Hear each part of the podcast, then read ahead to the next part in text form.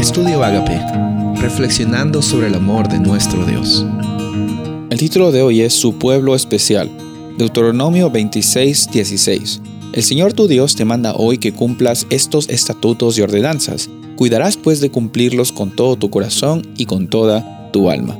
En dos versículos más adelante, en el versículo 18, dice, y el Señor ha declarado hoy que tú eres su pueblo, su exclusiva posesión, como Él te prometió, y que debes guardar los mandamientos, y que Él te pondrá en alto sobre todas las naciones que ha hecho, para alabanza, renombre y honor serás un pueblo consagrado al Señor tu Dios, como Él ha dicho.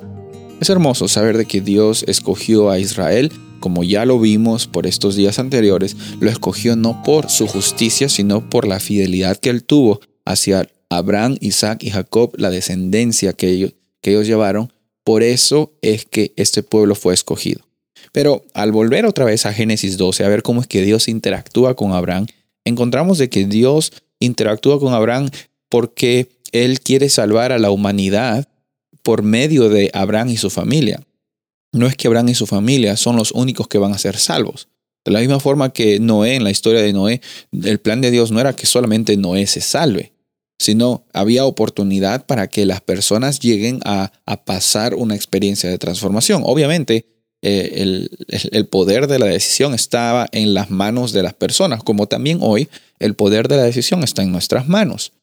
Ser parte del pueblo especial de Dios no nos da una mayor categoría de, de humanidad eh, comparado a otras personas. Muchas veces he escuchado, nosotros, yo no soy como el mundo. Alguien ha dicho así, una persona alrededor mío hace algún tiempo atrás, yo no soy como el mundo, no hay que hacer las cosas como el mundo, somos mejores que el mundo, somos mejores. Y, ese lenguaje nos muestra que a veces no estamos entendiendo completamente en qué consiste ser parte del pueblo de Dios.